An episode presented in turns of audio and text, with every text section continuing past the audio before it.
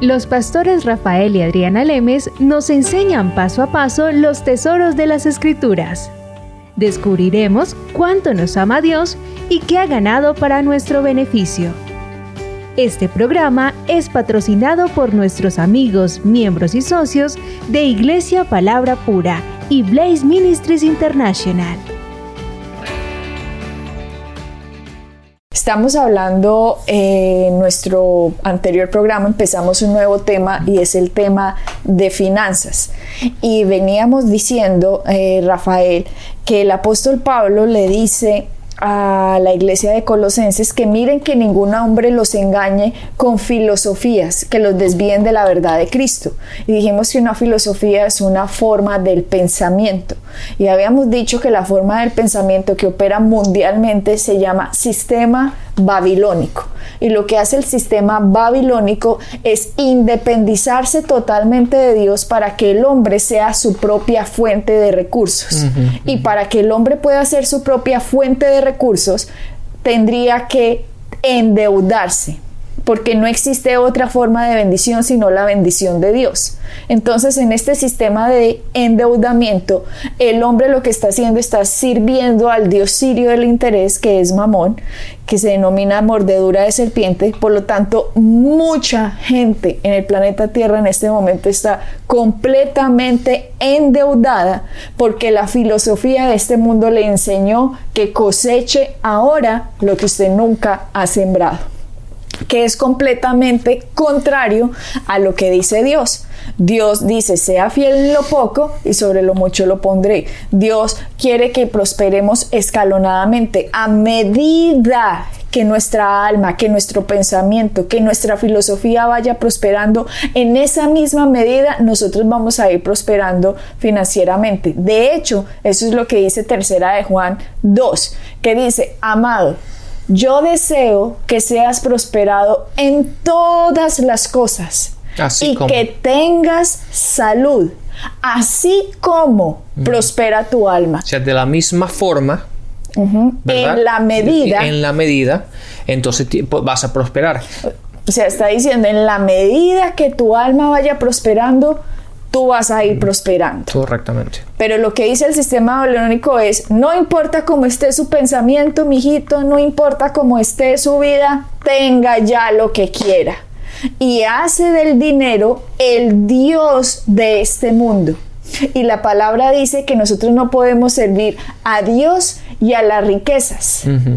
¿Por qué? Eso es lo que está haciendo la gente. Estamos hablando mundialmente. La gente está sirviendo al Dios del dinero, pagándole intereses. Están siendo mordidos por la serpiente porque simplemente se apartaron de un sistema que Dios había propuesto desde el principio y simplemente por no hacerle caso a él, Satanás ha tergiversado el pensamiento de la gente y por lo tanto la gente sin prosperar su alma, sin prosperar su pensamiento, está hoy con cosas que le están haciendo es daño. Exactamente, Adriana, si simplemente vamos al libro de Mateo en el capítulo 6, en el versículo 33, un versículo que lo sabe todo el mundo, dice, más bien buscar primeramente el reino de Dios y su justicia y todas estas cosas serán añadidas.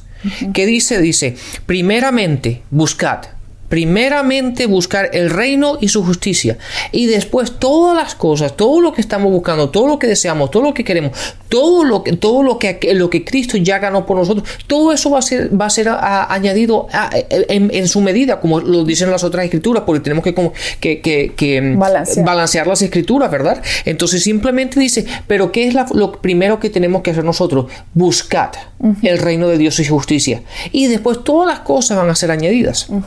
Es lo mismo que estábamos leyendo en el, en el capítulo, en el, programa anterior, cuando nos estábamos refiriendo a Deuteronomio en el capítulo 8, 18. Dice, recuerda que es tu Dios el que te da el poder da la habilidad de obtener o de producir estas riquezas, así que o con el propósito de confirmar su pacto. Entonces, ¿cuál es el propósito de las riquezas?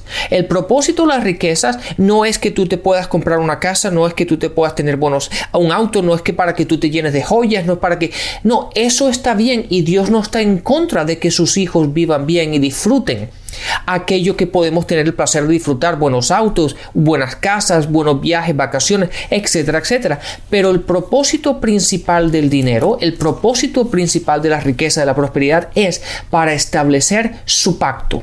Y eso está en Deuteronomio. Deuteronomio, el capítulo 8, en el versículo 18. Entonces, mira lo que está pasando aquí, Rafael. Deuteronomio 8, 18 nos lo deja más claro, o sea, no puede estar más claro.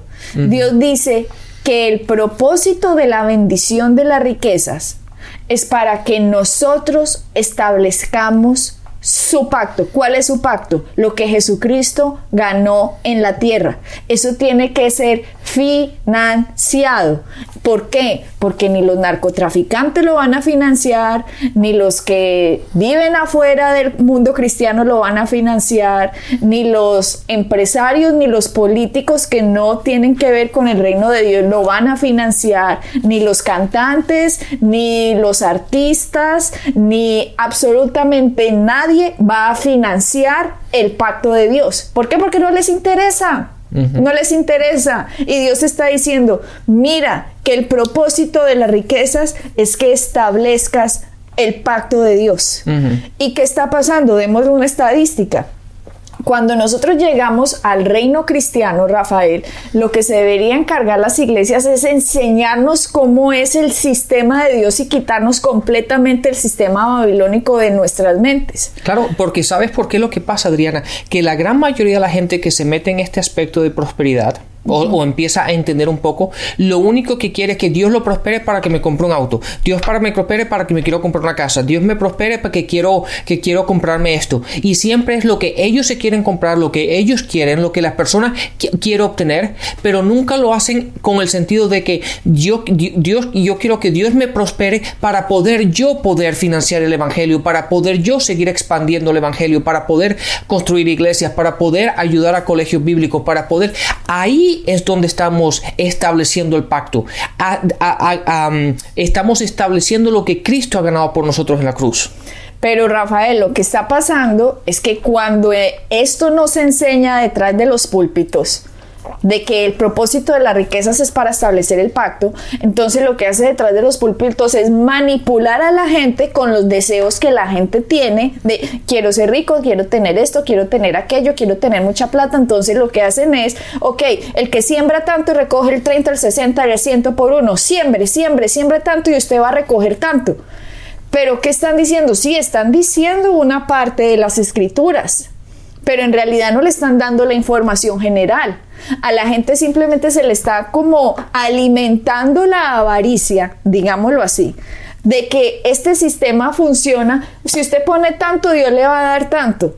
Pero eso no es así. Es un problema del corazón. Las finanzas es un problema del corazón. El no tener dinero el estar mal económicamente y los deseos del corazón están errados. Por lo tanto, primero hay que cambiar el corazón. El, la gente no tiene un problema de plata.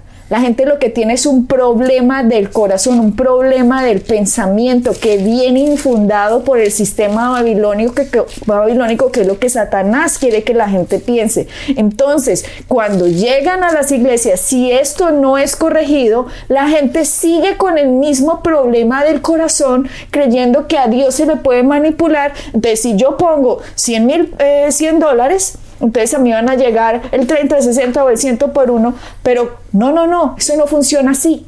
Hay que arreglar primero el corazón y en esa medida que nuestro corazón se vea arreglado, impactado por lo que Cristo hizo, nosotros vamos a querer que otra gente entienda este mismo evangelio, el evangelio de la gracia de lo que Cristo ganó. Y naturalmente vamos a querer dar. Pero lo que está pasando, y que por lo cual digo que es un problema del corazón, es el siguiente. Es un problema del corazón que la gente no tenga eh, lo del dinero, Rafael. Porque si miramos estadísticamente la lotería, digámoslo así, las estadísticas dicen que el 95% de la gente que se gana la lotería al cabo de 10 años termina peor que cuando se la ganó. Y cuando empezaron exactamente lo pierden todo. Lo pierden todo al cabo de 10 años, así sean millones de dólares. ¿Por qué? Porque vienen con un problema del corazón, un problema mental, un problema del sistema babilónico que lo va a llevar a perder absolutamente todo. Y si vamos al mundo cristiano, Rafael, ya que estamos hablando de la lotería, se supone que los cristianos no juegan a lotería, entonces estábamos hablando del sistema de afuera, ahora entremos al sistema cristiano. Estadísticamente, el 20% solo el 20% del mundo cristiano está sosteniendo el Evangelio. El otro 80% son dadores ocasionales, son dadores emocionales, son dadores que dan por temor porque los púlpitos les han metido miedo y por eso han dado de vez en cuando, pero solo el 20% da sistemáticamente para que el Evangelio sea regado. ¿Por qué? Porque el 80% dentro del mundo cristiano no ha entendido, no se les ha enseñado qué es lo que dicen las escrituras y lo que ha habido es una confusión en esto del sistema de las finanzas, de que vea, siembra y recoge y Dios le va el 30, el 60, el 100 por uno. Pero les digo, sin revelación, no hay restitución. Así que usted no puede dar ni por emocionalismo, ni por temor, sino que usted tiene que dar solamente por fe y por revelación de lo que la palabra dice. Solo así usted va a ser prosperado, solo así usted va a escalonar en el mundo que Dios quiere que usted sea prosperado en todas las cosas. Así es, está, clarísimo la manera como lo has explicado Adriana. ¿Por qué? Porque como dijiste primeramente, hay que arreglar el corazón. Una vez que, el corazón está, está, arreglado y entendemos cuál es el propósito, porque tenga, tengamos esto en cuenta, el dinero no es bueno ni es malo. El dinero simplemente es una herramienta. Tú puedes hacer bien o puedes hacer mal. Lo mismo un billete de 100 dólares, ¿verdad? O tú puedes perjudicar a una persona.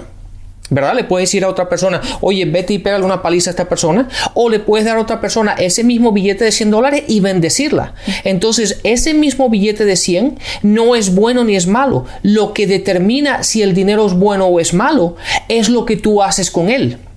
¿Verdad? Entonces la gente cuando muchas veces dice, no, pero es que ese dinero es sucio. No, el dinero no es sucio ni es limpio, el dinero simplemente es una herramienta. Lo que tú haces con el dinero determina si el dinero está limpio o está sucio, o, o, es una acción que va a ayudar o va a perjudicar, es una cosa, el, el dinero va a bendecir o va a hacer mal, pero el dinero en sí no es, no es nada, es simplemente un papel, es una moneda. ¿Verdad? Entonces, lo que tú y yo hagamos con el, con el dinero, que es una herramienta, va a determinar si vamos a, ver, vamos a caminar en prosperidad o nos está hiriendo. Lo estamos, crea lo estamos creando un, un Dios. Y como dice en, en Lucas, en el capítulo 16, en el versículo 13 dice, ningún sirviente puede servir a dos, a, a dos patrones, ¿verdad? O, tú, o, sirves a uno o sirves al otro. Pero lo que no podemos hacer es decir que queremos a Dios, que alabamos a Dios, que somos cristianos, etcétera, etcétera, y después utilizar el dinero como si el dinero fuese nuestro Dios y nuestra dependencia. Eso no puede ser. Entonces, como tú dijiste claramente anteriormente, lo que tenemos que arreglar primero es nuestro corazón, entender que el dinero es simplemente una herramienta que Dios ha puesto en nuestras manos para nosotros establecer el reino. Para ser de bendición. Para ser de bendición. Y la única manera en que nosotros vamos a poder ser de bendición es que la gente entienda quién es Cristo, porque el único que puede bendecir la vida de una familia, la vida de una persona, es el poder de Cristo, el poder de la cruz, el poder de la sangre. Y si una persona no entiende eso, simplemente le estarían dando un buen consejo si le están hablando de otra cosa, pero no está siendo de bendición, porque Cristo murió para que la bendición de Abraham no alcanzase. Y si esto no es entendido, esa bendición no va a poder alcanzar a la gente. Por lo tanto, Deuteronomio 8, que es en el tema, en el versículo que nos estamos basando, dice, acuérdate. Mira que dice la palabra acuérdate. Significa que se puede olvidar. Por eso, por medio del Espíritu Santo, cuando escriben esto que dice, de Moisés escribe esto, dice, sino acuérdate de Jehová tu Dios, porque Él te da el poder para hacer las riquezas a fin, con el fin, con el propósito de confirmar su pacto. Ese es el propósito de las riquezas. Y si nos vamos a Génesis 12, otra vez vamos al principio, eh, en el libro de los principios, Génesis 12, 2, dice, y haré de ti una nación grande. Dios le está hablando aquí a Abraham. Y acuérdese que Jesucristo murió en la cruz para que la bendición de Abraham nos alcanzase. Pero ¿cuál era el propósito de la bendición de Abraham? Pues leámoslo en la Biblia. Génesis 12.2 dice, y haré de ti una nación grande, le está hablando a Abraham, y te bendeciré. Y engrandeceré tu nombre y serás bendición. O sea que el propósito de la riqueza para Abraham era que Abraham fuera bendición. Ese era el propósito. ¿Cuál es el propósito de la riqueza de un cristiano, de cualquier persona? Es que seamos bendición, bendición para otros. El propósito no es simplemente que cumplamos todos nuestros deseos y que obtengamos todo lo que queramos. Ay, Dios mío, ayúdame para que yo establezca mi reino, mi casa, mi familia las mejores cosas para mi familia. No, mi, mi, mi, mi, mi se tiene que ir cuando entramos al mundo cristiano. Ahora somos nosotros, el cuerpo de Cristo, atraer más gente al cuerpo de Cristo. Así que el propósito del dinero no soy yo y mi reino y mi casa. No, porque la palabra dice, mi casa y yo serviremos a Jehová. ¿Y cómo serviremos a Jehová? Estableciendo su pacto. Así que cuando la gente nos hace preguntas como, ¿hay que diezmar o no hay que diezmar? Ahí es un problema del corazón.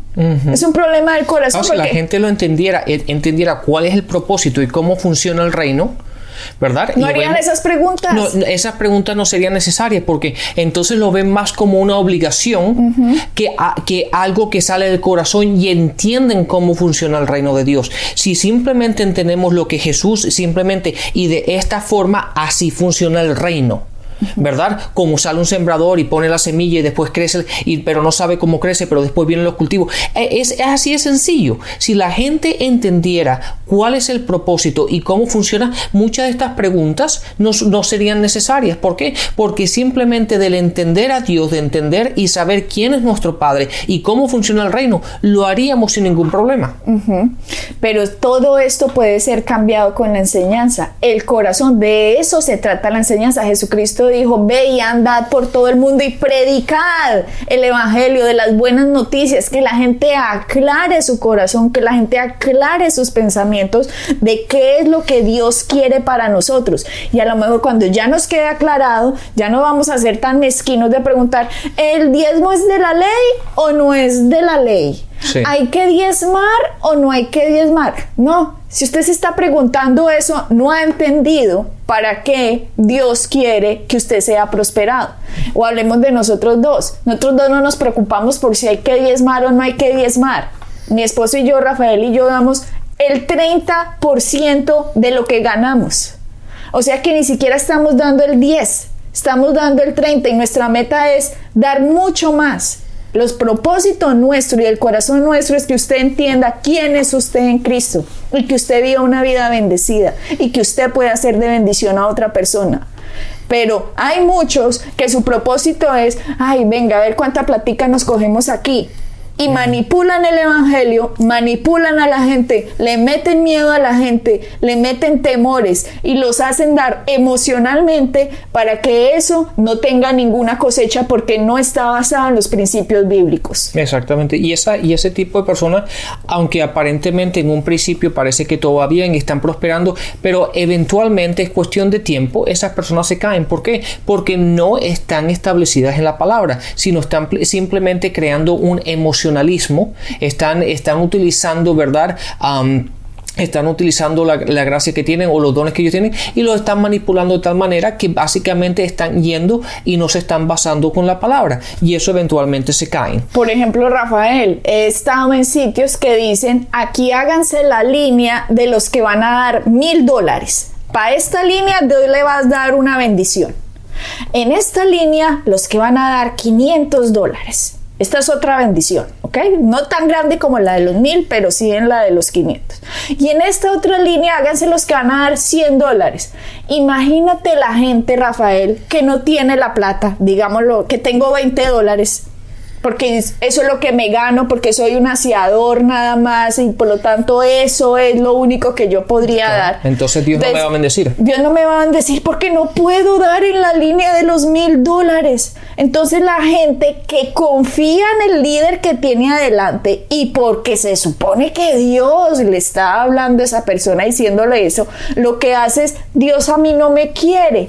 ¿Cómo hago para llegar a la línea de los mil dólares? Mire, eso es una completa patraña y basura de manipulación. Claro, lo que tenemos que ir es básicamente a la palabra. ¿Hay alguna escritura que nos demuestre que Jesús hizo eso? No. ¿Hay alguna demostración en la cual Pablo le ordenó cuando, perdón, cuando él estableció las iglesias y las ordenó y le dijo a Timoteo y a, Santiago y, a toda esta gente, así es como deben funcionar y cómo se deben establecerse las iglesias? Él mandó a que se haga de esta forma, oye, tienen que hacer líneas para bendecirlos y tienen que hacer esto. No, obviamente no. La palabra es muy clara. Uno da de acuerdo a lo que se propone en su corazón. A mí no hay nadie que me pueda decir, no es que tú tienes que dar esto Dios dijo que tú tienes. No, la palabra dice lo que tú te propones en tu corazón es cuestión de tuya y de Dios.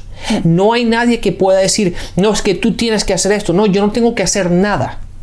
Yo hago lo que, se, lo que está propuesto en mi corazón. Y es en lo que, en lo, que, lo que yo tengo en mi corazón y Dios. Y eso es lo que me da la libertad de estar en Cristo. Si eso es las lineecitas de que aquí háganse los de mil dólares, los de 500, los de 100, los de 50. Si eso fuera cierto, Jesucristo cuando vio a la viuda que echó unas moneditas no más y dijo, esta viuda ha dado más que todos. ¿Por qué? Porque Dios no ve cantidades, Dios ve porcentajes.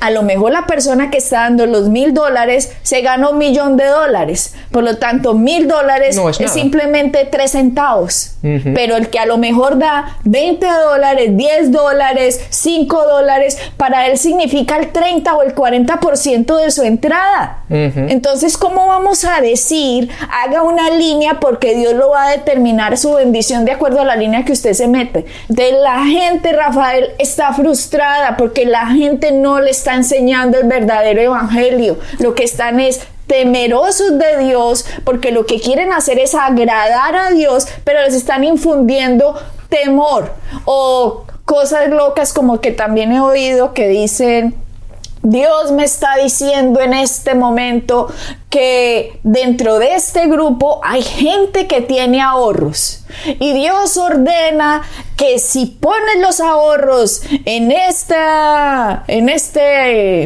en esta canasta o lo que sea, él te va a devolver 100 veces más en 20 días. Claro. Lo que está haciendo esa persona es utilizando una ley de probabilidades porque una ley de probabilidades, porque si yo le hablo a un grupo de 100, de 200, de 50, de lo que sea, Dios me está diciendo que en este grupo hay gente que tiene ahorros. Pues de esos 100 a lo mejor 50 tienen ahorros y dicen, ¡Ay, Dios me está hablando a mí. Ese soy yo. Yo sí, yo tengo ahorros. Dios me está mandando una razón desde el cielo. Entonces me siento comprometido y obligado porque alguien que se llama espiritual y representante de Dios está diciendo esto. Pero para los que ya han venido escuchando nuestros programas, han entendido que el Espíritu Santo está dentro de ellos. No estamos bajo el Antiguo Testamento cuando Dios mandaba dar razones. Ahora tenemos el Espíritu Santo dentro de nosotros. Por lo tanto, cuando alguien dice algo, si eso no da testimonio con mi espíritu si no es algo que ha puesto el Espíritu Santo dentro de mí, yo no tengo por qué hacer nada.